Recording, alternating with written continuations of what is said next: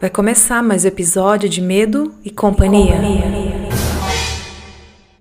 Esse programa é recomendado a todos que acreditam no sobrenatural. Fique atento aos sinais como vulto negro, frio repentino e arrepios inexplicáveis. Em todo caso, melhor manter um gato por perto. Ele vai te proteger ou poderá assumir a culpa das coisas estranhas que acontecerão ao seu redor. E como convidado de hoje, temos um ouvinte que sempre está participando, interagindo, compartilhando, que é o Yuri. Tudo bom, Yuri? Tudo bem, Daniela? Tudo bem para todos? Muito obrigada por ter aceitado o convite. Eu que agradeço, Daniela. É um prazer fazer parte do seu podcast. Eu sou fãzão, viu? Ah, eu percebi que você sempre compartilha, sempre comenta, interage, sugere pauta, né? E você está falando de Divinópolis, né? Já perguntei, Divinópolis, Minerais. É, centro-oeste de Minas. É, Minas é um local assim que costuma acontecer muitas coisas, muitas histórias, né? Rica em histórias. Sim, tem muita história. A minha mãe, que já morou em, vários municípios aqui de Minas, quando ela era mais, mais nova, ela tem muita história, mas só que eu mesmo não tenho muita experiência com isso, não. Que tipo de história que ela conta? Caboclo d'água, é, caboclo d'água, né? Mula sem cabeça, lobisomem. São é, as roça, típicas né? lendas mesmo, né?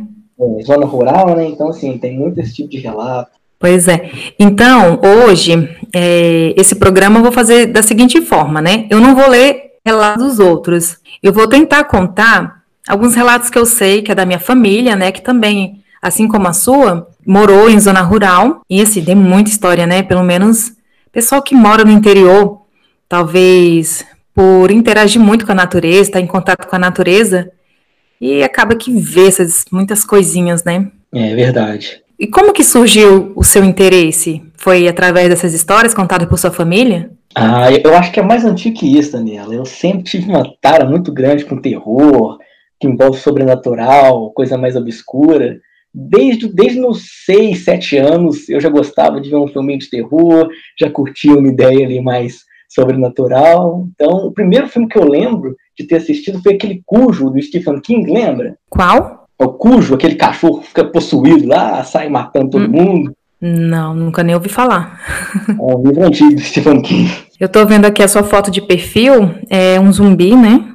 Nossa, amo, amo cultura zumbi, cultura pop. É, pois é, eu vi, eu, antes de falar com você, falando, deixa eu, deixa eu conversar aqui, ah, deixa eu conhecer um pouco o Yuri. Uhum. Eu entrei no seu Instagram, vi, não, Yuri, ele gosta de cerveja, ele gosta de livros de terror, de zumbi, e gosta de.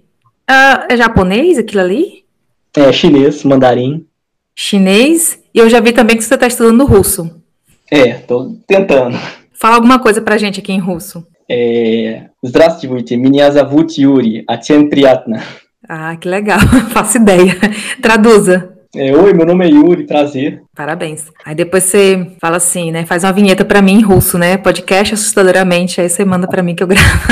Beleza, bacana. Ah, Yuri, então, olha, vou começar contando para você, né? Como eu já comentei aqui no canal, eu gosto de terror, é, mas pelas essas histórias, né? Contada pela minha família, principalmente pela minha mãe. Então, vou contar uma história que aconteceu no interior. É, minha família morava no interior do Maranhão, numa, no interiorzinho do, da cidade chamada Vitorino Freire. E é um povoado chamado Furo. Né? Não sei, não me pergunte por que tem esse nome, mas é Furo. Então, eles moravam em chácaras, né? Você sabe, chácaras ali. Tinha uma chácara na frente, outra chácara a uns metros de distância, não tinha aqueles vizinhos lado a lado. Aí minha mãe conta que tinha um tio meu que ele foi numa festa e ele ia a pé, mas a festa ficava uns 5 quilômetros num povoado vizinho. Ele disse que estava voltando dessa festa sozinho, disse que a lua estava clara, dava para ver a estrada bem, os, a, os mata, a mata, e de repente, quando ele estava voltando, ele disse que ouviu uma voz. Disse assim: Me espera! Ele disse que na hora que ouviu a voz, ele disse que se arrepiou todo. Tá, poderia ser alguém conhecido, poderia, mas de alguma forma, né? E até um sinal que a gente já viu, que quando a pessoa sente arrepio, é porque não é uma coisa desse mundo, né? Ele se arrepiou todo e aquela olhou para trás, viu a forma de alguém, a forma humana, mas não decifrou quem era a voz, ele não conhecia. E ele começou a correr. Ele estava a uns 500 metros da casa dele, e ele começou a correr. E essa pessoa correndo atrás dele, correndo atrás dele. Aí ele disse que na hora que chegou na, na, no portão da chácara da casa dele, ele desviou e entrou. E disse que essa sombra subiu, é tipo assim, ele entrou pelo lado direito, ele dobrou para o lado esquerdo, e essa sombra subiu para o lado direito, que dava para a chácara, que eles chamam Senhor Jacinto, e sumiu para lá. Né? Mas ainda no dia seguinte, ele foi na chácara lá do, do Jacinto, conhecido dele, sabia, conhecia todo mundo que morava lá, e não sabe, até hoje não sabe quem que era aquela voz, né? E Yuri, aí fica aquela questão, né? Poderia ser, ele não ficou para saber se era alguma coisa, né? É, essa situação aí vai muito tipo assim, da interpretação da pessoa que está no momento da própria cultura. Né? A pessoa que vive ali, aí às vezes pode ser psicológico também, influenciado ali, alguma história né, que a pessoa viveu. Aí tem que ser analisado também a situação, né? É, igual a história o meu amigo contou, né? Que ele disse que assistiu o filme do Exorcista e foi para casa também, tinha que passar pela mata. Aí quando avistou aquela forma humanoide iluminada, então assim, se ele sai, se ele corresse, seria um fantasma. Mas como ele seguiu em frente, ele conseguiu decifrar que era uma teia de aranha, as larvas do cupinzeiro subiu, ele tinha uma luzinha, enfim. Né? Mas nem, nem sempre, nem sempre as pessoas ficam lá para contar o que era, né? Mas é uma coisa estranha. Então, é uma das histórias também que eu via, né? Do jeito que. Porque para contar, não é só a pessoa contar ali, mas tem toda aquela entonação, tem todo aquele clima, fica aquele clima de, né, de suspense. Então tudo isso é, vai atiçando o imaginário. Então eu cresci ouvindo essa história. Daniela, você comentando aí essa, essa história, eu lembrei uma situação que a minha prima, par de pai, passou é, quando ela era mais nova. Hoje ela já é mãe já, mas há cerca de uns 10 anos atrás ou mais, é, a minha tia mudou para uma casa, é, mesmo bairro que eu morava, só que é, de frente para a igreja. E essa casa, ela tinha pé de manga, uns pés de manga assim no quintal, bem grande e tal, muito bacana até a casa, só que dava aquele, aquele sentimento assim mais sombrio, bem gostoso o climinha, fraga. Às vezes a gente até reunia lá para contar uma história de terror e tudo. É, ela estava passando uma situação que, sei lá, às vezes por causa de pré-adolescência, né, tinha é, muito nervosa, aí qualquer coisinha, desgraça, desgraça, ou desgraça, ficava xingando muito esse nome. E aí a minha tia sempre falando, olha, não comenta isso não, não fale isso dentro de casa não, que isso atrai energia negativa, atrai coisa ruim. Né? E a gente que é mais novo, eu nunca liguei para isso. Muito falava, não, primo, tem nada a ver, não. Às vezes você quer, às vezes é até melhor, né, você se soltar. A gente era mais novo, não tinha essa maturidade, essa visão que a gente tem hoje, mais, mais velho. E aí, eh, Daniela, um dia, ela, à noite, umas sete horas assim, ela foi, a casa era dois andares, ela foi subir para o segundo andar da casa, e minha tia fala que quando ela estava subindo na metade da escada, ela parou e voltou. E ela é mais, ela é morena, mais morena assim, voltou toda pálida, tremendo assim, e, e sem reação. A minha tia, o que, que foi? O que, que aconteceu com você, menina? E ela não conseguia responder, uma tensão grande, assim, tava até um ambiente bem ruim na hora. Foi lá, trouxe um copo de água para ela, ela tomou, aí acalmou e depois contou para minha tia que viu a desgraça na, na, na, no topo da, da escada, na parte de cima da escada. Viu aquela mulher toda desgrenhada, toda esquisita, uma, uma forma, forma negra assim, humanoide, toda esquisitona, e depois disso nunca mais ela xingou esse nome, não. Nossa, é engraçado que as pessoas nunca viu a, a desgraça, mas na hora que vê, elas sabem que é desgraça, né? É, é, tem, tem, muita história assim também de, de motorista, né? A minha mãe, é, igual eu estava comentando, ela já morou em Arcos, Piuí, Formiga, e contava muita história de caminhoneiro, né? Às vezes motorista assim, xingava muito também. Ah, essa desgraça. E tudo o pessoal mais local, da zona rural, né, sempre teve um, uma certa repulsa esse, esse som mais forte.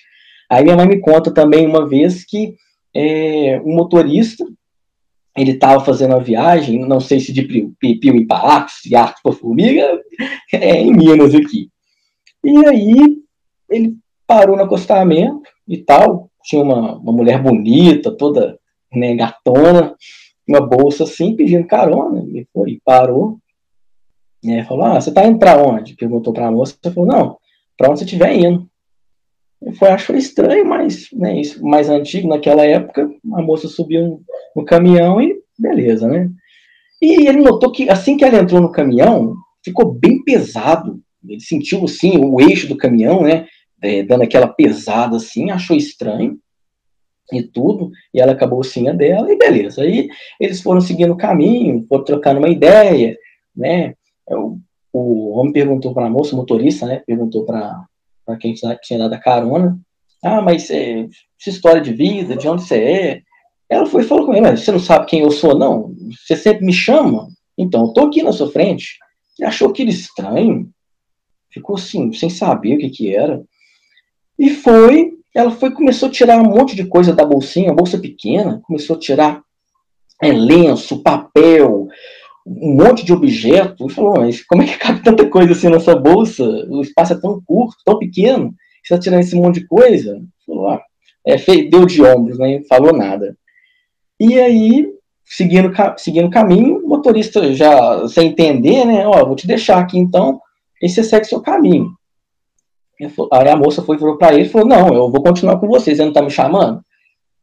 O motorista, sem entender, mas chamando que eu não te conheço, conhece sim. A moça falou: Eu sou a desgraça. E nesse momento ele virou o caminhão e capotou. E quando foi resgatado, foi para o hospital, acordou, né? Ele deu testemunho pessoal lá e tudo que tinha acontecido essa situação e até então não é, teve nenhum problema no caminhão, que o pessoal é, fez a perícia e tudo. É uma experiência que comentou no pessoal da época. Nossa, ainda bem que ela foi clara, né? Que ele não tá entendendo. Ah, você sempre me chama, tem que ser mais. Seja claro, minha filha, por favor. Gente, olha, é, você contando a história aí que eu lembrei que, né, que mineiro é, são bons contadores de história, né? Que eu tava ouvindo assim, legal, você consegue contar. Eu fiquei, tava imaginando aqui a bolsa, ela abrindo a bolsa. Assim, mineiro tem essa, esse dom de ser contador de história, né? Eu gosto de ler os relatos, né? Porque na hora de contar, eu me atropelo com as palavras, eu fico tão empolgada, aí começo a contar, contar. Aí eu vou tentar me inspirar em você, contar bem compassadamente, explicando. Então, Yuri, agora lembrei de outra história. Essa história teve uma vez que a gente foi para o Maranhão. Eu morava na época no Pará. Morava na cidade chamada Marituba, ali, cidade próxima, de, próxima a Belém. Aí a gente pegou um Fusquinha, meu pai pegou um Fusquinha e fomos lá pro Maranhão. Gente, essa história eu lembro que era muito legal, que eu, eu vi a pessoa contando, que era a tia, a irmã do meu pai, sentada frente à minha mãe, e contando. Gente, eu fiquei maravilhada, assim, foi uma das melhores histórias que eu ouvi, porque eu vi que a pessoa estava falando experiência própria, né, narrando, então, assim, é tão bom ouvir a pessoa contando, então eu vou tentar contar aqui. Pessoa bem humilde, né, interior, trabalha em serviço braçal, era implantação, coisas. Aí essa minha tia, ela tinha uma renca de filho, a tia Gessi, casada com o tio Jorge. Aí disse que um dono de uma fazenda lá perto onde a minha mãe morava antes, onde que aconteceu esse primeiro caso que eu contei, do rapaz lá chamando meu tio, disse que um dono de uma fazenda fez tipo uma, uma empreitada para roçagem, né, roçar lá o pasto. Ia durar uns dois, três dias, ele e um amigo, então era o tio Jorge, mais um amigo para roçar.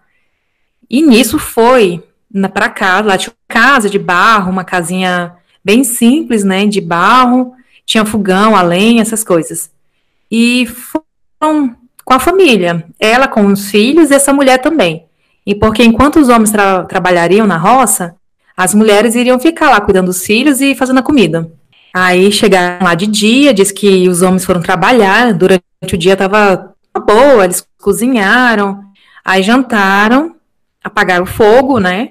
E não tinha energia elétrica. E Cada um foi pro seu quarto lá, se repousar nos seus quartos, e disse que na hora que apagaram a lamparina, disse que começou Yuri diz que era passos, era panela batendo. E acenderam o fogo. A minha tia falou que do quarto que eles estavam, diz que clareou tudo do fogo, diz que eles ouviam abanando o fogão, é, viam as chamas iluminando a cozinha. Diz que, era, foi, diz que foi um tormento. Diz que eles saíram de casa, né, juntaram as coragens toda ali, todo mundo, saiu de casa. Enquanto passavam pela casa, estava tudo normal, claro, fogo apagado. Diz que eles foram pedir dormida na chácara do Jacinto, que era esse Jacinto, esse lugar que o, o fantasma, né, que subiu lá, né, atrás do meu tio, subiu para a chácara do Jacinto. E disse que eles foram, bateram lá na chácara do Jacinto, pediram dormida. Diz que o Jacinto ainda recusou a dormida. E diz que eles passaram a noite na rua, na estrada, dormiram na estrada, e foram embora no dia seguinte não terminaram o serviço. Eu ouvi essa história assim maravilhado, porque falei, nossa, que história, né? Mas que perrengue também que eles passaram, né, coitados? É, situação aí tenebrosa, viu, Daniela?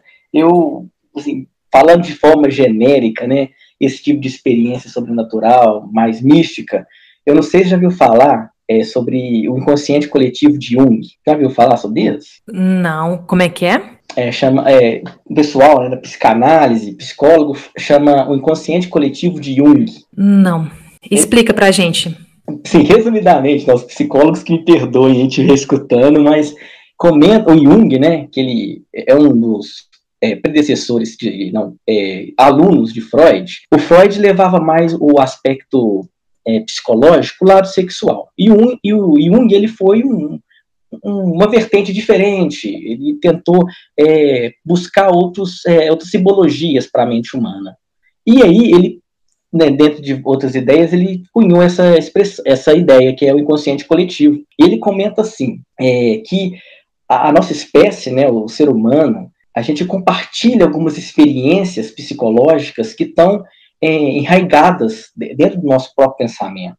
Então, eu, pelo menos, é, gosto de pensar né, nessa ideia de sobrenatural como algo que os nossos antepassados, os nossos antepassados né, as, as, espécies que vieram antes da gente, ou a, até o mesmo Homo sapiens, antigamente, isso é mais antigo, milhões de anos atrás, experiências que passaram com é esse desconhecido, esse místico, e, e essa parte ficou com a gente, seja psicológico, seja genético, enfim, né? É muito abstrato para falar assim. Só que eu gosto de pensar nisso. Por isso que é o bacana, é a gente ter essa oportunidade é, dessa experiência sobrenatural. Claro, né, tem a parte cultural do medo, do, do, do, temor, da gente ficar sentido que cada cultura vai representar e a gente vai sentir de uma forma. Mas de forma genérica, né, de, mundial, isso, todo lugar no mundo as pessoas se relatam é, encontro com criaturas, com entidades, com fenômenos sobrenaturais, é, a gente tem essa, essa unicidade, né, do espanto e da experiência com o místico, com esse sobrenatural. Continuar com as histórias lá de casa, você lembrou de alguma que aconteceu aí com a sua mãe, com alguém, com algum parente? Ah, eu lembrei da minha mãe que fala que uma vez viu o capeta lá na, no muro lá de casa, só que essa aí eu não sei não, eu acho que minha mãe tava meio doidinha. não, aqui, olha, de Minas, a gente percebeu, já tô percebendo aqui que de Minas não é meio termo, não, o negócio é, é nível hard, né? É desgraça, é capeta e tudo aí pra é cima. é tudo, tem de tudo. Não, mas conta aí, o que, que ela conta que viu? A gente, quando a gente morava em outra casa, antes de, da casa atual que eu moro, que a gente mora atualmente, a gente morava é, do lado de uma vizinha, até boa pessoa, só que o clima lá era meio tumultuoso por causa do. Tinha um, o esposo dela bebia muito, ela também gostava desses nomes, né? Desgraça, capeta, demônio. Sempre ficava é, invocando esse tipo de, de entidade, nome e tal. E uma vez, minha mãe estava dormindo e tal, quietinha, é, e eu dormia no quarto de cima. Por isso que eu acho que é estranho, porque eu mesmo não escutei nada. Minha mãe foi e estava escutando uma risadinha. Achou aquilo estranho, foi e levantou da cama. Né, e o muro lá de casa era bem baixinho e tudo. Ela foi, foi até na cozinha e já viu uma luz assim estranha. E estava tudo apagado, né? Três e meia da manhã, não tinha nada lá, bairro simples, estava todo mundo dormindo. Aí ela foi abriu a, a porta da cozinha e viu que aquele clarão assim era uma, tipo um, um fantasma mesmo, uma coisa disforme, só que com chifre, por isso que ela comenta que era o capeta. E rindo, dando risaiada, porque na minha, na minha vizinha lá tava tendo uma discussão, o pessoal comentei, brigando lá e tudo, só que com luz apagada, isso que eu achei estranho. E o capeta lá em cima do muro de casa rindo, só que ela fala que ele estava voltado para lá, de costas para nossa casa, e estava olhando diretamente para E ela? E ela, o que, que ela fez? a minha mãe ficou sem reação. Ficou sem reação, fechou a porta da cozinha e entrou debaixo das cobertas. E ela no dia seguinte, na mesma hora que ela contou para vocês, como é que foi? É, aí depois, quando a gente acordou, minha mãe chamou a gente lá, né? Deu o sermão também, ó, evita de falar esse tipo de nome, né? É capeta, chama esse tipo de coisa aqui dentro de casa. E contou o que tinha visto. Eu falei, ô mãe, mas eu durmo lá no quarto, lá do lado, lá eu não vi nada, não escutei nada. Ela falou, pois é, mas é, a situação que eu passei foi essa. Mas é, ela conta essa história ainda? Conta. Acredita? Ela bate na mesma tecla, fala que viu o capeta. É, porque eu pensei, é, porque eu pensei assim, claro, eu acredito nela, né? O jeito que ela tá contando, os detalhes, mas como você falou assim, para não xingar, imaginei assim, de repente, é uma forma até de, é de disciplinar as crianças, ó, oh, não fala isso, não aparece tal coisa, mas como ela ainda conta, eu acredito realmente, e acredito muito nisso, de, de energia ruim das pessoas, né? As pessoas que bebem demais, que xingam demais, tem aquela vida muito pegada, muito. É, isso atrai, né? Eu acho que a pessoa fica com o corpo muito aberto, atrai esse tipo de coisa. Eu, eu acredito, sabe? Minha, eu morei no Pará. A gente morou numa cidadezinha chamada Marituba, né? Era, na época, não era cidade ainda. A gente saiu de lá em 1996. É, pertencia a Nanideu na época. É, agora, depois, no ano que a gente saiu de lá, ela emancipou. Então, aí assim, era um lugar bem barra pesada mesmo, assim, bem perigoso. A gente saiu de lá, a gente veio para Tocantins justamente por causa da criminalidade, né? A gente era criança ainda, então, até para segurança nossa, escola, essas coisas, né? Tirar a gente o mais rápido possível. E assim, nessa rua que a gente morava, tinha uma casa conhecida como a Casa das Prostitutas. Prostituta, eu tô falando um nome bonito aqui, que a gente não falava esse nome, a gente falava o nome show, né? A criança convivia naturalmente, né? Brincar de bola na rua, a bola caiu onde? Na casa das prostitutas. Era uma casa que morava tantas mulheres juntas, sabe? Era uma bagunça, não sabia quem que era quem, era casado com quem, não, não sei, era uma bagunça. Cheio de crianças, cheio de mulheres, cheio de homens, cheio de. E assim, eles estavam é, lá, bebia, estavam numa paz, namorando, beijando, todo dia estava ali brigando de faca na mão, era polícia se esfaqueando, e, e, assim, e elas contavam muitas histórias, sabe? Lá, vizinho nenhum, a gente, os vizinhos, assim, e era muito, todo mundo muito apegado, todo mundo na casa de todo mundo, assim, conversava, a gente era criança, amiguinho, nunca ninguém tinha para contar, e eles, é, tudo só acontecia na casa deles. E aí, elas contavam da história que diz que tinha um homem que virava porco, e só ia na casa delas, ninguém sabia desse porco, só era, e lá não tinha porco, não tinha, eram muitas casas, não tinha zona rural, nada ali, não. E tinha essa pessoa, assim, elas, elas, sempre falavam, mais de uma vez falavam, que tinha um homem que virou porco e ia lá bater na porta delas. Então, acredito que seja espiritual isso aí, né? Que eles, eles atraíam esse tipo de coisa.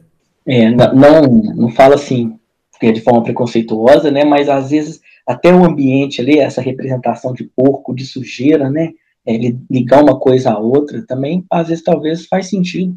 É que o porco ele é muito ligado né? Simboliza questão de sujeira, de tudo, né? De sujeira da alma mesmo.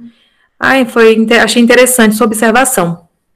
É, não, bacana, né? A gente vai comentando assim, e aí vai tentando linkar uma coisa na outra, né? Tanto o lado psicológico, tanto o lado sobrenatural.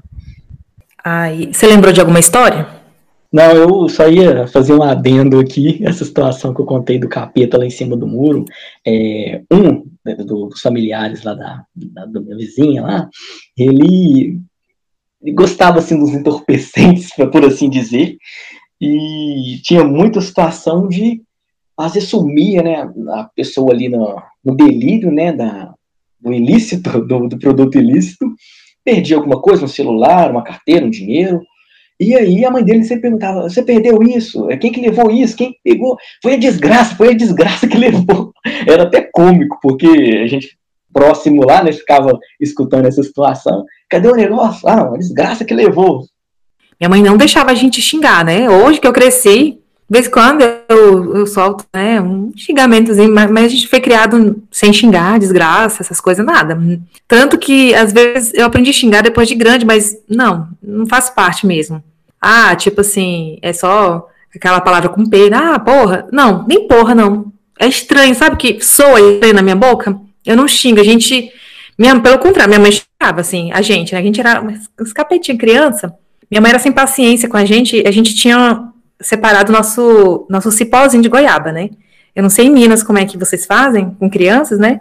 Minha mãe, cipózinho de goiaba ali, tipo assim, obedece e tal, e a gente, a gente sobreviveu, mas a gente não, não, nenhum de nós, assim, aprendeu a xingar. E é graças a Deus, porque, pelo visto, não, não atrai muita coisa boa, não.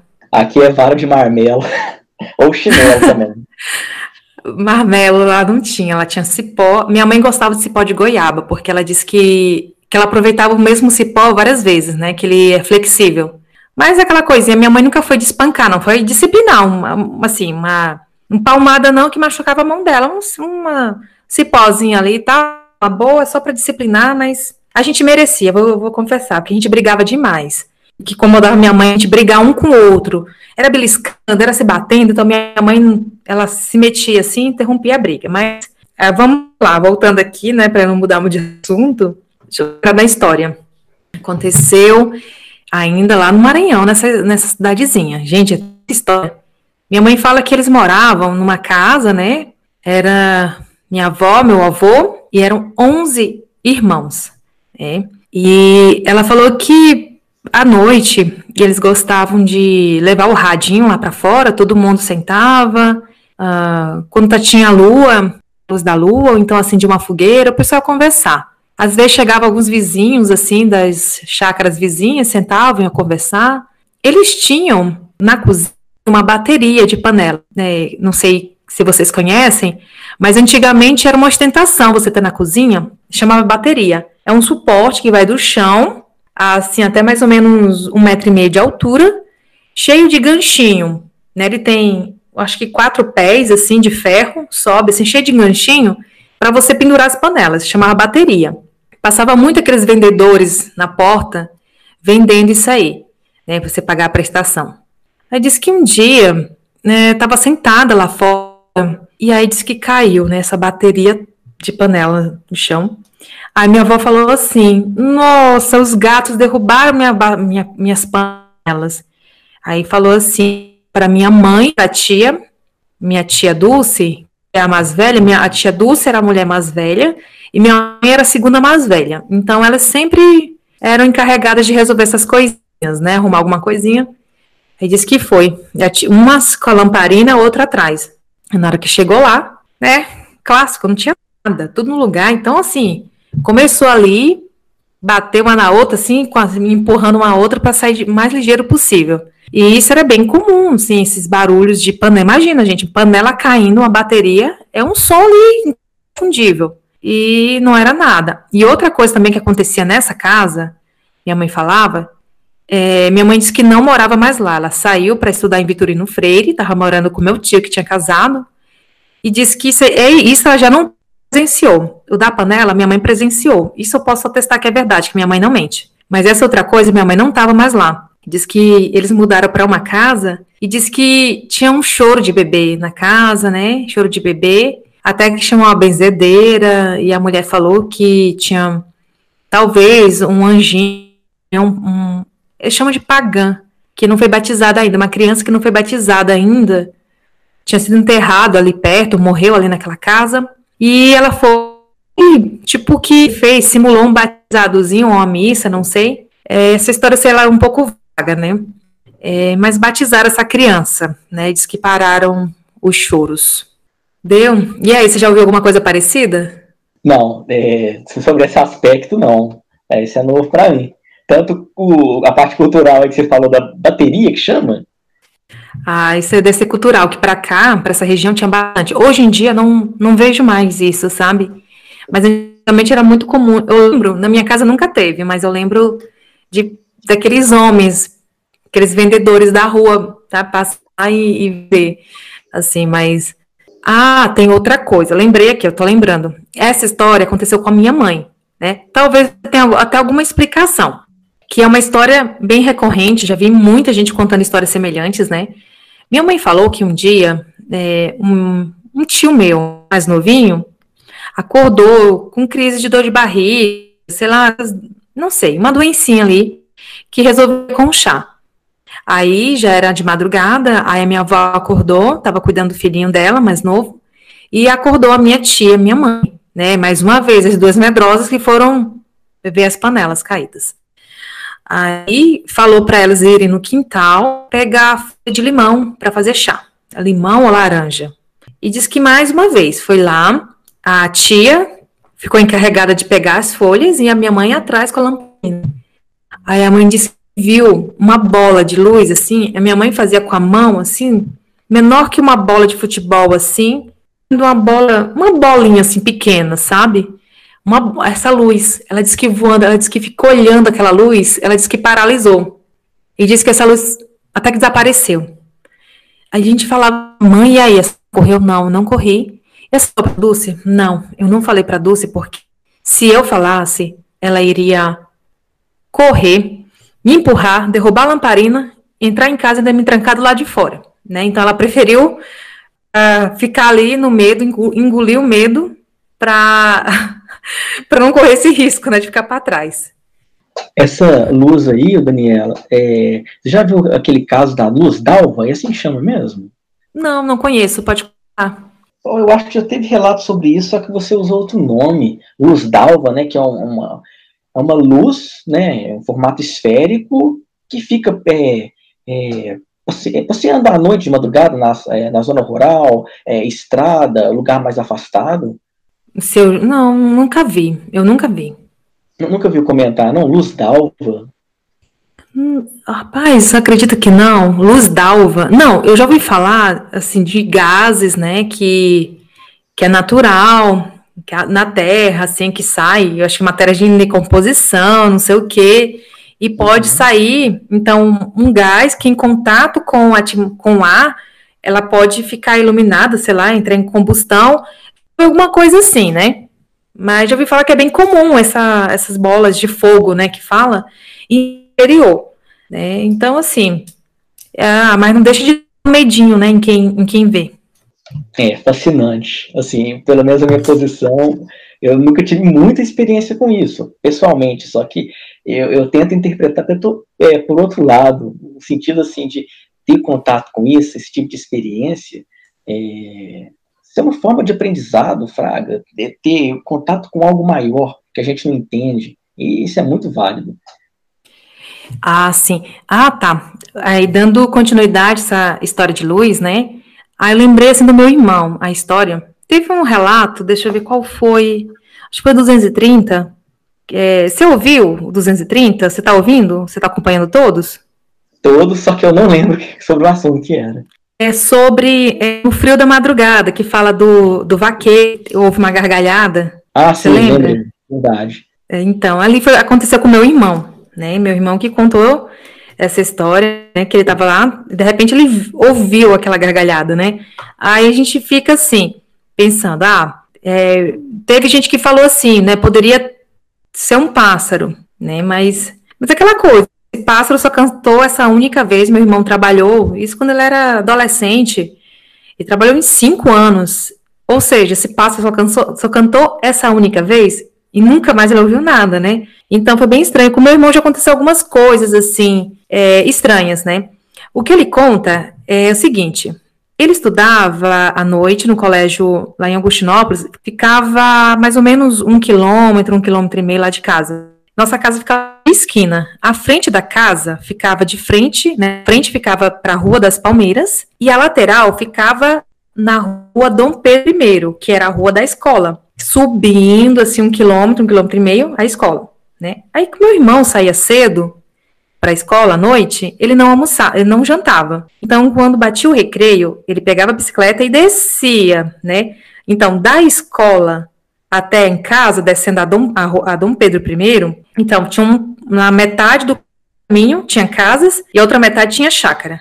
Aí foi lá para casa, jantou rapidinho e pegou a bicicleta para voltar. Então, para da escola para casa era descida, para voltar tinha um pouco de subida. Então ele pegou a bicicleta e estava empurrando a bicicleta. Então, para voltar, já o lado esquerdo dele era era a chácara. Ele disse que viu, estava tudo escuro lá para a chácara. Ele disse que viu uma luz, uma luz assim, parecia uma luz de lanterna, andando assim, indo em direção a onde tinha arame tinha cancela para sair, que tinha uma estradinha que subia para a rua Dom Pedro I. Aí ele falou que viu aquela luz, ele empurrando assim a bicicleta, observando e tentando decifrar o que, que era. Ele olhou assim e falou: Ah, deve ser alguém. Sim, mas estava escuro, não dava para distinguir se tinha alguém segurando uma lanterna. E ele falou que ficou observando, empurrando a bicicleta e viu aquela luz se aproximando do portão. Ele falou assim: agora essa luz ela vai ter que mexer um pouquinho, porque ou a pessoa, né, segurando a suposta lanterna, vai ter que se abaixar para passar entre os arames, né, que não é tapado, dá para passar, ou então ela vai mexer a mão, levantar para abrir o, o trinco da cancela, né, do portão de madeira que tinha lá. E essa luz passou sem nem se mover por dentro, entendeu? Se trans, trans, transportou, se ah, não sei como é que é o nome, por dentro. Aí, na hora que ele percebeu que essa luz fez isso, ele até esqueceu que tinha subido, montou na bicicleta e se mandou, né? Então, assim, foi uma coisa bem estranha, bem estranha mesmo, porque não era lanterna. Poderia ser um vagalume, assim, mas a luz era muito grande. E caminhou muito tempo. Ele disse que caminhou como se fosse uma pessoa, sabe? Caminhando devagar. Mas o estranho foi isso, foi passar por esse local assim, como se não tivesse nenhum obstáculo. E tinha. Tinha um obstáculo. E deveria ter se baixado. A pessoa, né? Se fosse a pessoa baixar, ou então mexer de alguma forma. É muito estranho. Cabuloso, Daniela. É, é, você contando essa história, eu lembrei uma situação que meu pai passou com meu tio. E foi interessante porque, no caso, foram os dois que viram ao mesmo tempo essa mesma situação, que meu pai trabalhava em fundição, na época em Nova Serrana. Isso antes de ser concebido. E um tempo bem, bem, muito tempo atrás. E aí, meu pai, parece que tinha parado serviço mais cedo, estava voltando na estrada mesmo. Ah, vamos aproveitar, vamos andando devagarinho. Era de madrugada, tinha parado por uns 3, 4 horas da manhã. Vou embora caminhando. E estavam no meio da estrada, já era um caminho que já passavam, tanto de ônibus quanto às vezes a pé mesmo, então já conhecia já o trajeto. Em determinado ponto, tinha uma, tinha uma árvore grande, e eles viram um feixe de luz também, uma, uma bola de luz, de fogo mesmo, uma bola incandescente de fogo, e achou estranho. Como estava longe, imaginou, ah, pode ser reflexo do, de, de caminhão, pode ser algum é, circuito elétrico, né? Às vezes tinha um fio lá perto da árvore, mas. E foi caminhando em direção a ele, eles em direção à bola de fogo, e a bola de fogo vindo até eles. E aí, quanto mais for chegando mais perto, foram vendo que não, não tem nada a ver com o caminhão, né? Era uma bola de fogo incandescente, estava vindo na nossa direção, né? Bem, é, fixo ali, né? Em direção a eles, né? Em movimento, e os dois ficaram assim, à medida que foi chegando perto, foi ficando tensa a coisa, um foi olhando para o outro, olhando para aquele, aquele fenômeno ali, a bola de fogo, foi aproximando deles, só que em determinado momento, quando a bola estava mais próxima, a bola de fogo perto deles, né, eles sentindo aquele, aquela temperatura ali, que bem quente, aí passar entre eles assim, próximo deles, a bola de fogo, quando eles olharam para trás, a bola de fogo já estava bem longe, bem distante, né? E aí os dois ficaram sem entender e voltaram para casa ali, boquiabertos. Nossa, sinistro. Ah, isso aí já não era essa luz d'alva, né, que você falou? É, Alguma sinistro. coisa era. Pode ser um ah, OVNI, pequenininho assim, né? Os espiões. Não, alguma, é estranho, é estranho. Eu sei que tem alguma explicação para essas luzes assim. É, meu pai, eu tenho até que ver com ele. Eu lembro quando eu era criança, eu tentei perguntar algumas coisas para ele. Ele falou sobre essas luzes, aparecia muito em Minas, onde tinha exploração de minério. Eu acho que ele morou lá na Serra Pelada. Ele contou alguma coisa, tenho, tenho até que ver com ele. Então, assim, tem alguma explicação, tal, lugares que tem muitas matéria em decomposição, mas acredito que essa luz, ela vai sair assim, vai sair da Terra um gás, vai entrar em combustão e logo ela vai se apagar. Ela não vai ficar ali passando entre as pessoas, alterando a velocidade, né? Então, assim, umas coisinhas estranhas, bem estranho isso aí, né? E eles sentiam né, a temperatura. Ai, que sinistro, hein? Se me permite, você comentou a questão de aliens. É, não sei se você já ouviu falar, mas tem um livro e um documentário. É antigo. Imagino que tenha materiais hoje até melhores que esse. É um documentário que chama Eram os Deuses Astronautas, de Eric von Däniken. Já ouviu falar?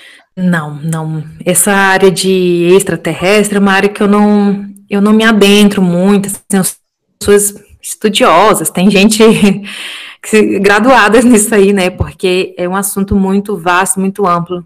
É, é, muito interessante, e nesse livro o autor ele pega exemplos de diversas religiões com paralelos ali de extraterrestres, de OVNIs, né? Então aparições assim na, na religião hindu ou, ou, budista ou uma experiência é, cristã, né, e comenta em relação aos OVNIs, a uma experiência extraterrestre. extraterrestre. É, fala também de pirâmides né, na China Antiga, no Egito, até os Incas e Maias lá no México ou, aqui na América do Sul, com é, pirâmides com formatos, é, formatos iguais, de culturas diferentes em tempos diferentes. Então, assim, é só uma coisa para né, deixar a gente mais louco ainda. Mas é um documentário bem bacana. Eram os deuses astronautas. É. Se for área de extraterrestre, dá para fazer assim, um quadro só sobre isso, né? Que é um assunto muito vasto.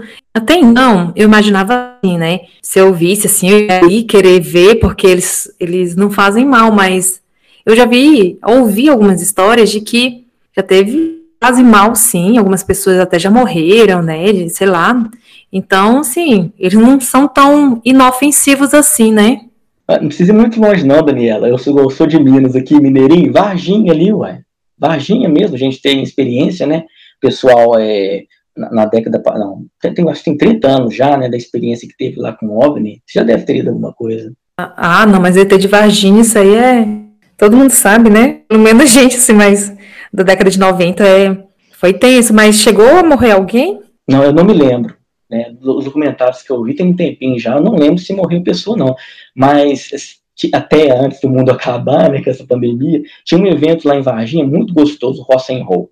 E sempre que eu ia, não sei se era efeito alcoólico, não sei se era, às vezes era drone do pessoal filmando, mas sempre a gente, pessoal via lá algumas aparições lá no céu, lá uma bola de fogo às vezes, uma atividade é, estranha, só que no calor do momento ali a gente né, dissipava dissipava a coisa e fechava com isso mesmo. Então, a minha irmã, também meu cunhado, eles moram, não sei se é aí perto, em São Tomé das Letras. Ah, eu ia falar agora, Frago. Uhum. Ela, tá, ela mora lá agora, né? E aí meu cunhado, ele ele estava sendo guia turístico antes da pandemia, começo do ano. E ele chegou assustado, saiu com uns amigos, estava lá procurando cachoeiras e disse que eles viram um, uma coisa estranha no céu Diz que ele ficou passando, assim, e eles não conseguem decifrar o que, que era aquilo. Alguma coisa, tinha um objeto voador não identificado, não identificado, né? E, enfim, e lá em Santo Tomé é muito comum, né? Tem gente que vai para lá só para ter contatos de terceiro grau, sei lá, quarto grau. Eu não entendo quais são os graus, assim, né? Primeiro, segundo, terceiro, quarto, tem, né? Os contatos. É, você sabe quais são os contatos? Não, infelizmente não tenho esse conhecimento, não que tem um contato, ó, tipo assim, um exemplo, contato de primeiro grau é ver, segundo grau é, é, acontece mais coisa, terceiro, quinto grau, eles levarem você na nave, não sei. É, também, como eu falei, assunto eu não exploro muito não, né, porque eu fico só na, mais na, nas, nas almas mesmo, né, nas aparições de essas coisinhas mesmo, que extraterrestre é um assunto muito, muito vasto. Yuri, você tem mais alguma história para contar? Eu tenho mais, só que como eu já te falei, né, gente, hoje eu não tô me sentindo muito bem porque eu, graças a tomei minha vacina, estou com o corpo assim, um pouco dolorido, mas eu tenho mais histórias para contar. Yuri, eu gostei muito da sua participação, porque você não tem história para contar, mas aos poucos você vai lembrando aqui acolá, e você sempre tem um comentário ali a agregar, né, um comentário de, é, que nunca é demais a gente ter conhecimento, né? Que isso, Dani. É, o prazer é todo meu. Não, é, Acho bacana demais o trabalho que você faz aqui, tanto a questão da história, da narrativa, né, é, do sobrenatural, do, do místico, tanto a parte cultural mesmo, da gente estar tá sempre deixando vivo, em memória, né, as experiências, o relato, a cultura, né, em geral. É, é legal que fica resgatando essas histórias, né, e obrigada pela participação, tá bom? Eu que agradeço, Daniela. Muito obrigado aí pela, pela oportunidade. Né? Mais uma vez, parabéns. Sou seu fã, acho o seu trabalho bacaníssimo, muito legal. Né? E boa sorte aí, que você continue com vários e vários episódios ainda. Então tá bom, gente. Até a próxima. Tchau. Tchau, gente. O Assustadoramente é narrado e editado por Daniela Abreu. Quer colaborar com o podcast? Envie o seu relato para o e-mail assustadoramente.outlook.com. Siga o Instagram, assustadoramente podcast. Ajude seguindo, compartilhando as postagens e colaborando no Apoia-se. O link está na descrição.